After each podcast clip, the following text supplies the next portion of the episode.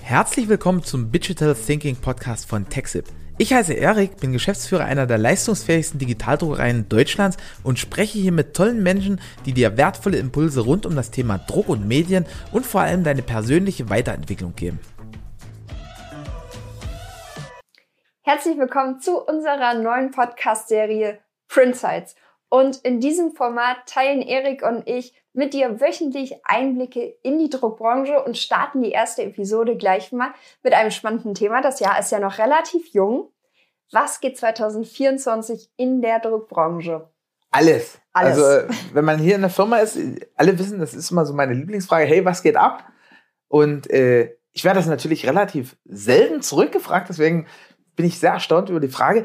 Die, dieses Jahr gibt's ganz, ganz viel zu erleben, zu entdecken, äh, viele Veränderungen. Also wir haben zum Beispiel zwei große Leitmessen wieder. Also die Festplatte ist ja jedes Jahr, die ist dieses Jahr in Amsterdam. Die Drupa wird stattfinden, das ist äh, nochmal deutlich, deutlich größer, die ist nur alle vier Jahre in Düsseldorf.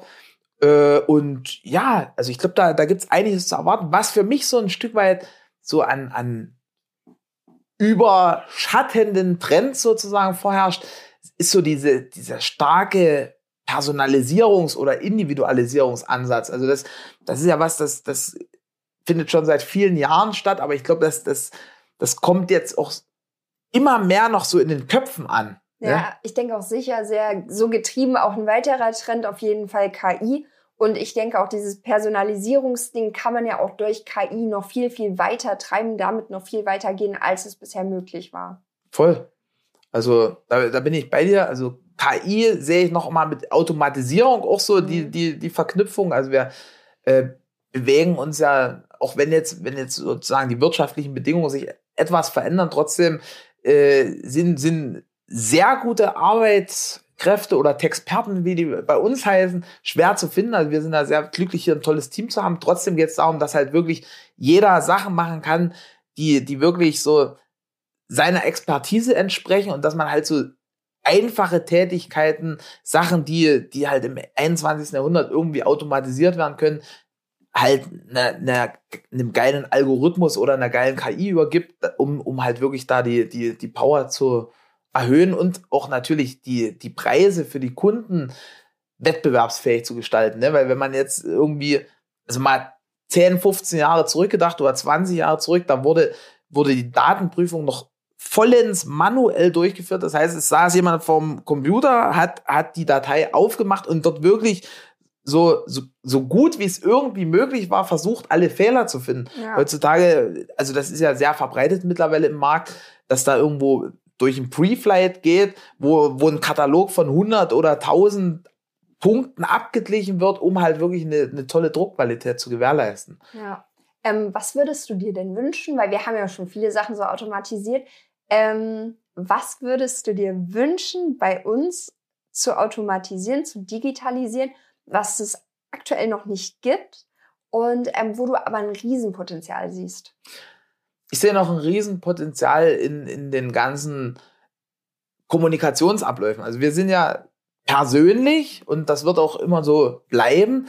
Äh, das heißt, viele Kunden sind es auch so gewöhnt, dass sie uns anrufen, aber stellenweise sind halt äh, da Fragen dabei, die, die hören halt die Kundenberater so oft, dass wir da gerade auch ehrlicherweise dran sind, das Wo noch ein Stück Paket? weit zu automatisieren. Wir haben ja auch so ein, so ein Statusportal, was aber halt, also gerade wenn jetzt der Kunde auf Baustelle ist, der zieht da halt lieber das Handy raus, ruft seinen Kundenberater mhm. an und fragt nach, als halt sich aufs Portal einzuwählen.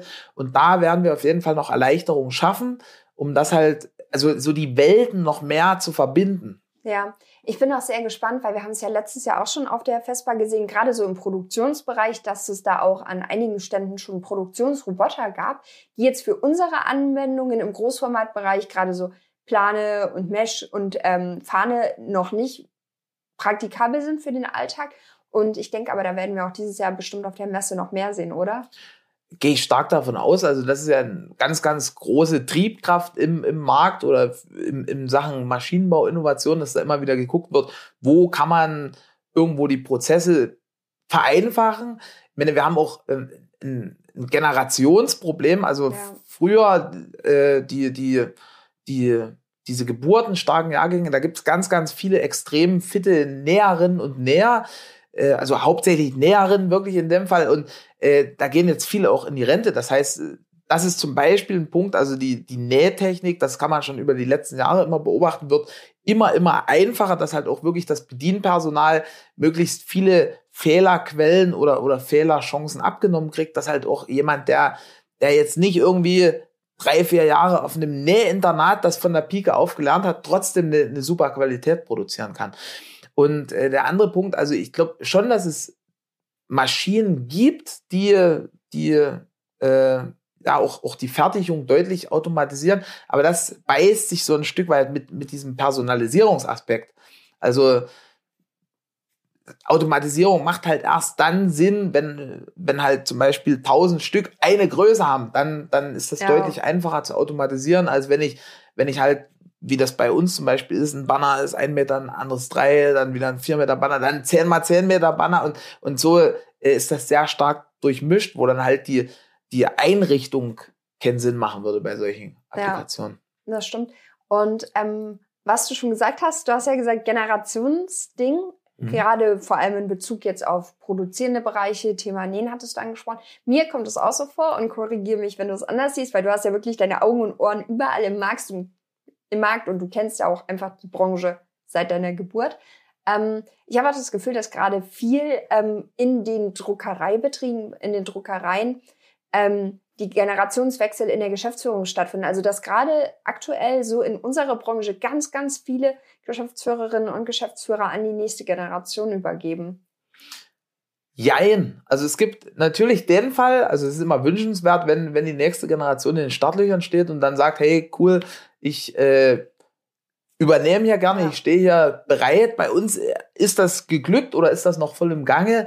Äh, nächste Generation steht auch schon in den Startlöchern. Also jetzt nicht durch, also ich habe noch keine Kinder, aber ich habe einen Bruder, der ist ja 18 Jahre äh, entfernt und, und ist jetzt auch schon mit am, am Durchstarten. Aber äh, man muss ja auch ganz ehrlich sein, also alle, die, die jetzt diesen Podcast oder das auch bei YouTube gucken, äh, mitbekommen, die Branche, in der wir uns bewegen, ist schon hart umkämpft. Also ich kenne auch die Fälle, wo, wo irgendwo eine, eine, eine Firma gut im Saft steht, aber wo dann irgendwo die nächste Generation sagt, oh, keine Ahnung, das, das ist mir alles so heikel und da, da kann ja so viel schief gehen und die ist ja alles so umkämpft. Also, also oder einfach andere Interessen haben, weil wenn du das, schon immer ja. von klein auf Arzt oder Ärztin ja. werden möchtest, dass du dann nicht die Druckerei deiner Eltern übernimmst, ist ja irgendwie logisch. Also auf jeden Fall stehen massiv viele Generationswechsel bevor und wie viele da in die eine oder die andere Richtung gehen, das, das, das vermag ich jetzt nicht zu sagen. Auf jeden Fall ist jede Menge Bewegung gemacht.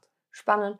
Ähm, Gibt es aus deiner Sicht noch andere Trends für 2024 ganz speziell, die sich da so abzeichnen? Mm, na, ich glaube, Schnelligkeit, ich weiß nicht, ob das jetzt ein Trend für 2024 ist. Also für mich ist das so ein, also wir haben uns das ja bei Textip seit Jahren auf die, auf die Fahne geschrieben. Und auf die Fassade. Auf die Fassade. Also es ist ja, es ist ja so ein Kernwert, der sich so durchzieht. Also Schnelligkeit begleitet uns, da, da haben wir das noch gar nicht als Schnelligkeit benannt oder als irgendwo, hey, das ist eine USP oder so. Da, also wir waren halt immer schnell und das ist was, was, was halt unsere Kunden immer sehr geschätzt haben. Und ich glaube, das wird aber auch für die Zukunft immer, immer wichtiger, weil ähm, wenn man, wenn man sich jetzt mal die, die, die globalen Entwicklungen anschaut, ne, also Amazon liefert mittlerweile, wir sitzen ja hier sehr ländlich, ja. selbst hier kommt 18 Uhr, 19 Uhr noch irgendwie so ein Amazon-Transporter, der irgendwie so Pakete bringt, die, die ich so gefühlt am Morgen noch bestellt habe. Also Same Kommt Day, das Produkt äh, drauf geht an. Hier, geht ja sogar auch teilweise schon. Ja, also aus welchem Lager genau. das gesendet wird. Und äh, das, das ist halt so eine Erwartungshaltung, die, die kriegt man heutzutage fast antrainiert. Ne? Also, du hast es ja, im, du bist im Privaten ja. daran gewöhnt und also dementsprechend will ne, willst du ja auch beruflich dann nicht unbedingt ich will länger eine Info, warten. mach Google auf, hab die, hab die Antwort. Ich ja. will irgendwie ein Produkt, bestell das bei Amazon, hab's irgendwie, ohne dass ich einen Fuß vor die Tür setze und, und ähnliches erwartet man heutzutage oder erwartet der, der Markt, der Kunde in, in Sachen Druckprodukten? Weil warum soll ich jetzt, ich sage jetzt mal von gängigen Größen, ne, also warum soll ich auf meine Fahne irgendwie zwei, drei Wochen warten, ja. Äh, wenn, wenn, ich, wenn ich die auch morgen oder heute haben kann? Ja. Mega spannend. Ich glaube, darüber können wir sogar uns noch länger unterhalten. Aber ich würde sagen, Ähm, es war schon einiges an Input dabei, einiges an sehr, sehr spannenden Impulsen. Danke dir für den Austausch. Und ähm, dann hören und sehen wir uns bei der nächsten Print Sites Folge. Jawohl, freue ich mich drauf. Vielen Dank und danke auch fürs Zuhören oder Zuschauen.